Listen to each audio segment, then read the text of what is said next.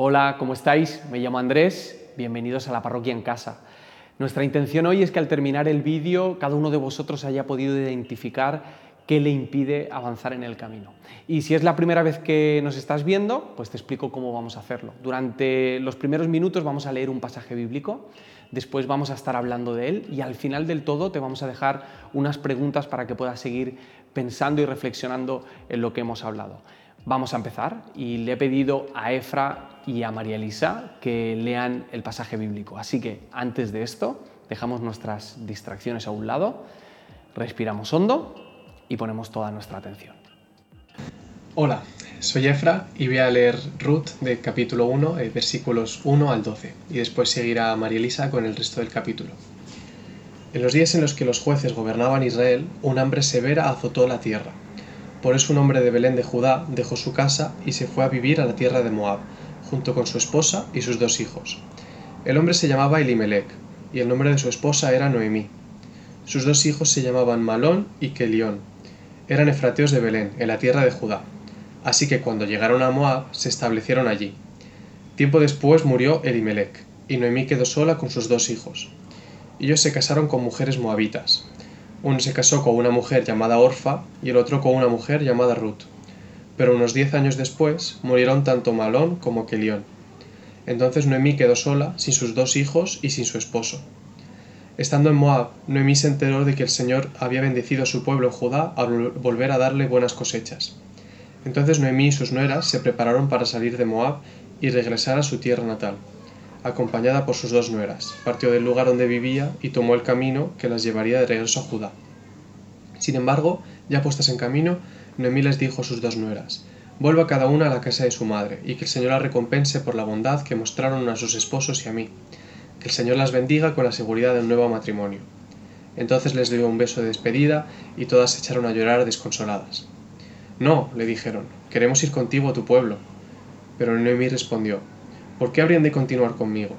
¿Acaso pueden tener más hijos que crezcan y sean sus esposos? No, hijas mías, regresen a la casa de sus padres porque ya soy demasiado vieja para volverme a casar. Aunque fuera posible y me casara esta misma noche y tuviera hijos varones, entonces, ¿qué? ¿Ibais a aguardar vosotras hasta que fueran mayores, renunciando por ellos a casaros de nuevo? No, hijas mías, mi pena es mayor que la vuestra, pues la mano del Señor se ha excedido conmigo. Ellas se echaron de nuevo a llorar y Orfá se despidió de su suegra. Pero Ruth se quedó con Noemí. Entonces Noemí le dijo, Mira tu cuñada, regresa a su pueblo y a su Dios, vuelve tú también con ella. Pero Ruth le contestó, No me pidas que te abandone y que me separe de ti, pues iré a donde vayas y viviré donde vivas. Que tu pueblo es mi pueblo y tu Dios es mi Dios. Que Dios me castigue si nos separa otra cosa que la muerte. Como vio que Ruth estaba empeñada en acompañarla, Noemí dejó de insistirle, y las dos prosiguieron su camino hasta Belén. Cuando llegaron, cuando llegaron, toda la ciudad se alborotó por su causa y las mujeres comentaban, ¿no es esa Noemí? Pero ella les decía, no me llaméis Noemí, llamadme Mara, porque el Todopoderoso me ha amargado la vida. Me marché cargada y el Señor me devuelve vacía. ¿Por qué me seguís llamando Noemí? Si el Señor Todopoderoso me ha afligido o maltratado, y así fue como Noemí, acompañada de su nuera Ruth, volvió de las tierras de Moab. Cuando llegaron a Belén comenzaba la cosecha de la cebada. Bueno, hoy empezamos una nueva serie de enseñanzas que hemos titulado Ruth la serie. Durante las próximas semanas vamos a estar leyendo el libro de Ruth. Puede ser que no lo hayas leído nunca, o puede ser incluso que no hayas leído nunca la Biblia. En ese caso, bienvenido y te felicito porque creo que vas a disfrutar mucho de la lectura de este libro. O puede ser que lo, hayas leído una, dos o tres veces o incluso más porque es un libro muy cortito. Sea lo que sea, os queremos proponer leerlo de una manera diferente y que nos acerquemos a este libro del Antiguo Testamento como si se tratase de una serie de televisión y que vayamos episodio a episodio, descubriéndolo poco a poco y desenvolviéndolo como si fuese la primera vez lo abrimos. Así que allá vamos. Primer episodio de Ruth, la serie. Las primeras escenas de los primeros capítulos de las series de televisión o incluso de las películas suelen empezar con un gran plano general. una escena en la que se nos muestra el ambiente, el momento que se está viviendo en la historia y cuál es el contexto en el que se van a desenvolver los protagonistas de la historia. Una de las entradas más conocidas en el cine es la de Star Wars, que dice hace mucho tiempo, en una galaxia muy, muy lejana. Y solamente con esta frase y con un fondo en el que vemos el universo, nos situamos en el tiempo y en el espacio. En este caso, nunca mejor dicho. Bueno, la historia de Ruth empieza con una de estas frases, que nos ayuda a saber dónde y cuándo ocurrió la historia. El primer versículo de esta historia empieza diciendo, aconteció en los días que gobernaban los jueces que hubo hambre en la tierra. El tiempo de los jueces fue un tiempo complicado. El propio libro de jueces lo define como un tiempo en el que no había rey y en el que cada uno hacía lo que le venía en gana. Sé que esto a priori puede sonar incluso bonito, que cada uno haga lo que quiera, nos parece que es libre, es libertad, y que cada uno haga lo que bien le parece, que es lo que dicen otras versiones, nos puede parecer incluso mm, bonito y agradable, pero la realidad es que no siempre hacer lo que quieres es sinónimo de paz, de bienestar o de tranquilidad. La historia sigue y ahora pasamos del gran plano general a un plano un poquito más cercano, en el que empezamos a ver a una familia, una familia compuesta por un padre, una madre y dos hijos. Y se tienen que ir de la tierra en la que están, que es Belén, a Moab, porque tienen hambre, porque no hay alimento en el sitio en el que viven. La cámara se acerca aún un poquito más y ahora empezamos a ver a los personajes. No se sabe mucho acerca de los personajes, pero sí que hay algunas pistas que nos deja el texto, especialmente en los nombres de los personajes. Los protagonistas de esta historia tienen nombres con significados muy curiosos que a veces contienen muchísima ironía y otras veces nos ayudan a entender cuál es el papel que van a jugar dentro de la historia. Por ejemplo, Belén, que es la ciudad de la que salen, significa casa del pan, pero irónicamente están saliendo de la casa del pan porque en la casa no hay pan. Elimelech, que es el padre en la historia y el esposo, eh, significa mi Dios es rey, aunque pueda parecernos, irónicamente, sobre todo en este primer capítulo, que Dios no está al control de la situación. Noemí, que es la madre y la esposa, significa dulzura, aunque más adelante veremos que ya no está muy de acuerdo con este nombre que tiene. Hay dos personajes con nombres muy curiosos, Maglón y Kelión. Maglón y Kelión son los hijos de Elimelech y de Noemí. Y atención a esto, Maglón significa debilidad y enfermedad y Kelión significa debilidad y defectuoso. ¿A quién se le ocurre llamar así a sus hijos? Es como llamarlos COVID-18 y COVID-19. No tenían mucho futuro esos chavales. Además, se refieren a esta familia como efrateos de Belén. Y aquí hay una redundancia, porque decir que eran efrateos de Belén es algo así como decir que son valencianos de Valencia. Así que muchos estudiosos opinan que al decir que son efrateos de Belén, lo que quiere decir es que son judíos originales y que probablemente pertenecían a la clase alta, lo que no deja de ser irónico porque se están yendo porque tienen hambre y porque su poder adquisitivo ya no es el que tenían. Por otro lado, Efraín, que es de donde viene la palabra efrateo, significa fértil y fructífero. Y no están pasando por un momento eh, fértil y fructífero. Ahora lo leeremos. El versículo 3 dice que Elimelech, el marido de Noemí, murió. Noemí se queda sola, pero el versículo 4 nos cuenta que sus hijos, Maglón y Kelión, enfermedad y debilidad, se casaron con dos mujeres moabitas, Ruth y Orfa. Orfa, por cierto, significa nuca o cabezona u obstinada. Y Ruth significa amistad o plenitud. Un tiempo después de haberse casado con Orfa y con Ruth, Maglón y Kelión también murieron. Y Orfa, perdón, Noemí, se queda sin su marido y sin sus hijos. Se queda con sus nueras, que también son viudas. Es una historia que en los primeros versículos, en muy poquitas líneas, va de mal en peor. Y nos hemos acercado tanto que ya no solamente hemos visto el contexto en el que pasan las cosas, sino cuáles son los sentimientos que hay en ellos. La cámara está tan cerca que podemos ver un poquito de lo que siente Noemí. Si de alguna manera al escuchar esta historia te sientes preocupado o te sientes inquieta o te parece que es muy injusto lo que le está pasando a Noemí, a Ruth y a Orfa, es porque probablemente estés sintiendo que hay verdad en esta historia. Porque habrás escuchado historias muy parecidas a lo largo de tu vida, porque tendrás amigos y amigas o amigos de familiares que han vivido esas historias que parece que van de mal en peor y que a cada paso que dan se están hundiendo más en el lodo. O puede incluso que seas tú esa persona, que sea tu situación y que durante muchos años hayas estado eh, sin poder levantar cabeza.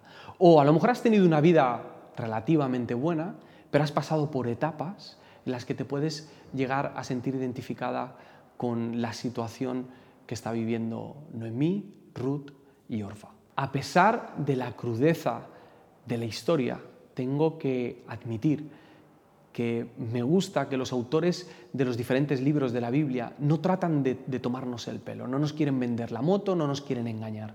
Y nos hablan de la vida en su amplio espectro, nos hablan de la vida desde la fiesta de las fiestas, el banquete de los banquetes y la mayor de las celebraciones, hasta los momentos de duelo y de tristeza y de quebranto más profundos. Me gustaría enseñaros dos fotos. Vamos con la primera.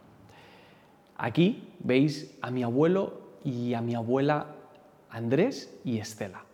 Se conocieron, si no me equivoco, en el año, lo tengo por aquí, así no me equivoco, 49. Mi abuelo era amigo del hermano de mi abuela. Mi abuela trabajaba en una tienda y mi abuelo iba a visitar al hermano de mi abuela, al menos en principio. No, pasó mucho tiempo hasta que su intención de ir a la tienda era visitar a mi abuela. Con el tiempo empezaron a ser novios, se casaron, tuvieron hijos, en el 53 nació mi padre y unos años después, por una serie de circunstancias bastante complicadas, conocieron a Jesús y empezaron a seguirle. Años después, en el 73, enviaron a mi padre a estudiar a Madrid. Os enseño otra foto. Son mi abuelo José y mi abuela Isabel. Se conocieron en el año 46. Mi abuelo eh, se encontró con mi abuela en la calle, pero mi abuela no le prestó mucha atención porque mi abuela sabía que a su amiga le gustaba mi abuelo José. Así que trató de respetar durante un tiempo esto, no sé cuánto tiempo aguantó, la cuestión es que acabaron casándose mi abuelo y mi abuela, al tiempo se fueron a vivir a Madrid y allí decidieron seguir a Jesús. Allí nació mi madre, si no me equivoco, en el año 69 o 62, perdón, en el año 62. Em, y se conocieron en el año 73 en Madrid se vinieron a vivir a Valencia, bueno, se casaron, se vinieron a vivir a Valencia y yo nací en el 82. Y tengo tres hermanas, hemos nacido todos aquí en Valencia. ¿Por qué os cuento todo esto? Mi familia no tiene nada que ver con la vuestra, es decir, son totalmente diferentes. Eh, nuestro árbol genealógico es totalmente distinto y las situaciones en las que nos hemos criado son diferentes. Pero hay algo que tenemos en común todos los que estamos viendo este vídeo y es que ni tú ni yo hemos podido escoger el sitio en el que nacemos. No hemos podido escoger a nuestros padres, no hemos podido escoger nuestro nombre ni las circunstancias que nos, que nos rodean. No hemos podido escoger nuestra ciudad, ni siquiera el hospital, ni la época en la que hemos vivido y las crisis que han venido durante nuestra época. Y eso no solamente lo tenemos en común tú y yo, sino que además lo tenemos en común con Ruth. Ruth no escogió la situación en la que estaba. Ruth no escogió nacer en Moab. Ruth no escogió perder a su marido por una trágica muerte. Eh, Ruth no escogió, escogió ni siquiera su nombre o ser mujer. Sin embargo, se tuvo que enfrentar a las circunstancias en las que estaba, que ya os digo yo, que no eran para nada fáciles. Hay una palabra que define el estado en el que estaban Ruth, Noemí y Orfa, liminalidad. La liminalidad es cuando no estás ni en un sitio ni en otro. Y esto puede pasarnos tanto físicamente como mentalmente. Lo definen como es estar en el umbral entre una cosa que se ha ido y otra que está por llegar. Noemí, Ruth y Orfa están en este espacio liminal, están en el limbo, están viendo cuál es el siguiente movimiento que hacen. Han pasado de una etapa de su vida y tienen que pasar a otra, pero su capacidad de decidir está bastante mermada, porque son mujeres y son viudas. Y en aquel entonces el valor de la mujer estaba en quién era tu padre, quién era tu esposo y quiénes eran tus hijos. Así que no tienen mucho que hacer. No tienen ni sustento ni futuro y si pretenden seguir juntas no tienen ni voz ni voto. Puede que tú te estés sintiendo en una situación parecida, en tierra de nadie, en el limbo, como Noemí, como Orfa y como Ruth. Quizá las circunstancias te están atacando, parece que van en tu contra y no sabes qué decisión tomar. Estás en tierra de nadie, estás entre la espada y la pared y parece que lo único que te queda es esperar a que las cosas cambien por sí solas o acostumbrarte a vivir de esta manera. Hace nada estábamos en cuarentena, encerrados en nuestra casa y creo que ninguno de nosotros lo ha pasado excesivamente bien en esta época. Y ahora estamos en esa tierra de nadie, en ese limbo, porque no sabemos hacia dónde nos dirigimos, no sabemos qué es lo siguiente, no sabemos qué es lo que nos vamos a encontrar en septiembre, si van a haber rebrotes, si se va a abrir los colegios, cómo voy a estar a nivel de ánimo, cómo va a estar la situación económica en el país, y estamos esperando a ver qué pasa. A veces estas circunstancias nos han acompañado desde que somos pequeños. A veces tienen que ver con la legalidad eh, en el país, con que estás esperando a que te salgan los papeles y de momento no los tienes, o con tu crisis económica familiar, o con tu clase social, o con la relación que tienes con tus padres, o quizá ha pasado algo grave en tu matrimonio y no sabes qué paso va a ser el siguiente que vais a dar, o a lo mejor alguien te hizo daño, te hizo una herida y eso no te deja avanzar y te tiene en el limbo, o quizá tu físico, eh, las circunstancias de tu físico te hacen sentir acomplejado o acomplejada y no te atreves a dar el siguiente paso, no sabes hacia dónde vas a ir o a lo mejor son tus habilidades. Y aunque no niego que estas cosas son importantes y que nos causan muchísimo dolor, no estoy seguro de que nuestras circunstancias sean lo que nos impide avanzar. ¿Y si lo que nos impide avanzar es cómo reaccionamos ante estas circunstancias. Noemí escuchó que en la casa del pan había otra vez pan. Así que toman la decisión, ella y Orfa y Ruth, de volver a casa. Y les pasa lo que pasa muchas veces cuando tomas una gran decisión, que a mitad del camino te tienes que parar a pensar eh, si vas a seguir con ella. Así que Noemí, Noemí tiene una conversación súper rara con Orfa y con Ruth, porque trata de convencerles de que no vayan, lo cual eh, parece que es como el antievangelismo, ¿no? que Noemí no quiere que vayan con ella y que se adapten a, su Dios o a su cultura o que conozcan la verdad. Parece que no, les interesa, no le interesa mucho esto, sino que más bien quiere que tengan muy claro cuál es el precio que tienen que pagar por seguirle, porque no va a ser una situación fácil. No se van a poder casar, van a ser viudas, no van a tener sustento, no van a tener mucha esperanza, no se sabe qué es lo que van a comer mañana, ni siquiera saben cómo les van a recibir al llegar porque las moabitas no eran bien recibidas en Belén, y hablaremos de esto la semana que viene. Así que en esta conversación intenta convencerles de que vuelvan con sus dioses, su cultura, a su tierra, y lloran juntas y deciden que van a seguirle. Pero vuelve a insistirles Noemí, y en, ese, en esa nueva conversación, Orfa calcula, se da cuenta de que no tiene demasiada información acerca de a dónde va y que ya conoce qué hay en su cultura ya sabe cuáles son las oportunidades que tiene y decide agarrarse a lo malo conocido antes de a lo bueno por conocer. Calcula todo y cree que le sale a cuenta volver a casa. Se abrazan, Noemí le bendice, lloran y en ese momento Noemí le dice a Ruth, ¿por qué no haces lo mismo que tu cuñada? Y Ruth le responde de una manera magistral. Dejad que os lo lea. No me ruegues que te deje y me aparte de ti. Porque a donde quiera que tú fueres, iré yo. Y donde quiera que vivieres, viviré. Tu pueblo será mi pueblo y tu Dios mi Dios. Donde tú murieres, moriré yo, y allí seré sepultada. Así me haga Jehová y aún me añada que solo la muerte hará separación entre nosotras dos. ¿Con qué convicción y decisión responde Ruth a Noemí? Orfa eh, tenía una buena excusa para no ir con Noemí. Ella imaginó las circunstancias que le podían venir en adelante y se aferró a las circunstancias que ella conocía. Si tenía una oportunidad, ella pensó que esa oportunidad le iba a tener en Moab. Sin embargo, Ruth nos demuestra que las circunstancias no son suficientes para estancarnos. ¿Dónde has nacido? ¿Cuál es tu situación económica? ¿O cuáles son tus habilidades o los dramas o las heridas que has pasado? No son suficiente motivo para estancarte en el camino. El problema de nuestro estancamiento no son las circunstancias. El problema de nuestro estancamiento es que hemos convertido nuestras circunstancias en excusas. Y esto es algo que hacemos desde pequeños. Con tal de librarnos un poquito del castigo o de la consecuencia o poder ganar un poquito de tiempo, sacamos excusas pensando que de alguna manera estamos ganando.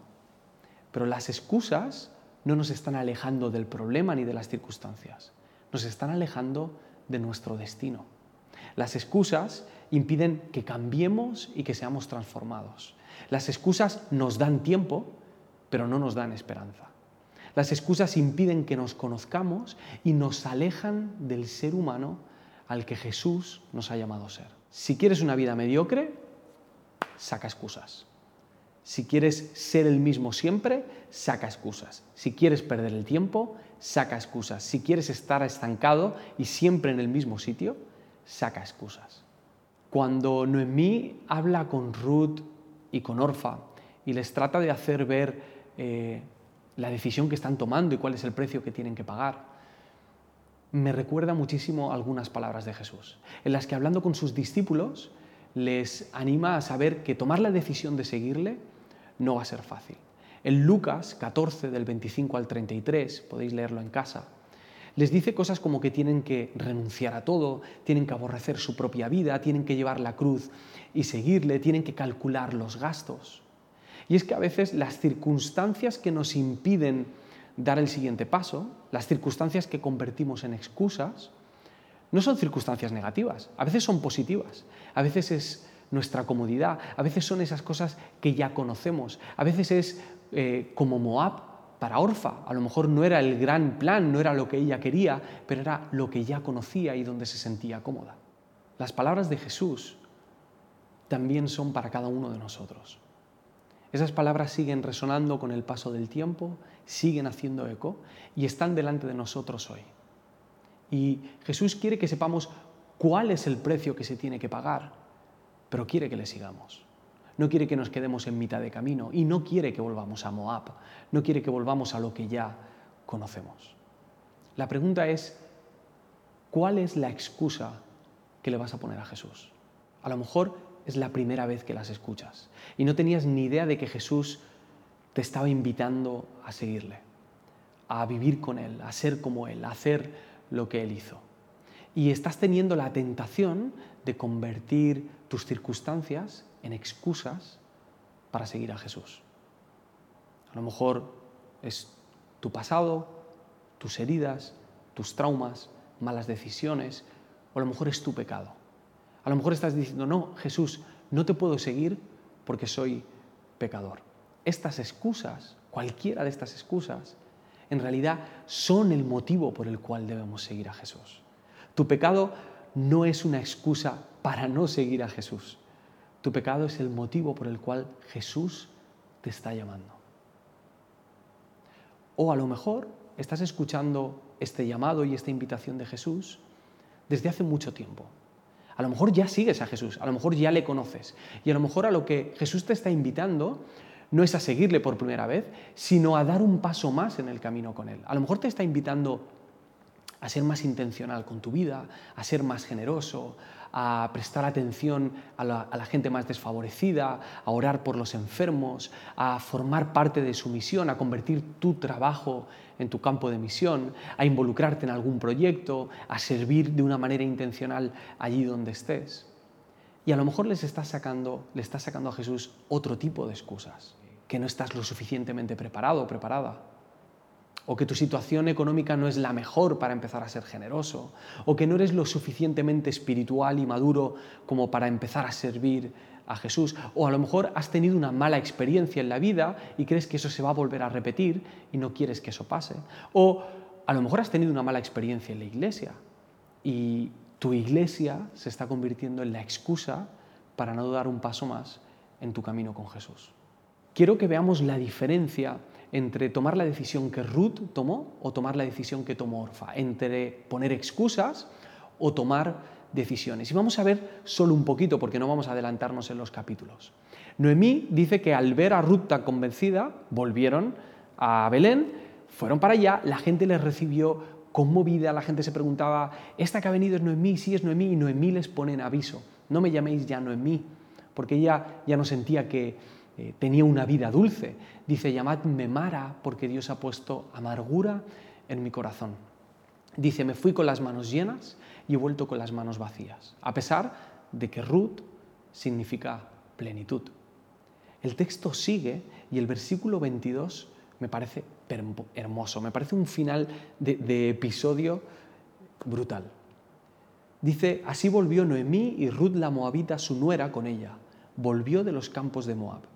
Y llegaron a Belén al comienzo de la siega de la cebada. De repente, la cámara se aleja de los ojos de Noemí y de Ruth. Se aleja de su dolor, se aleja de su circunstancia y vuelve a un gran plano general. Vuelve a enseñarnos los campos. Sale de ese color negro del luto y de la tristeza y nos presenta una esperanza. Algo está cambiando. Hay algo que está ocurriendo a su alrededor, aunque ellas no lo sabían. Está llegando el tiempo de la siega.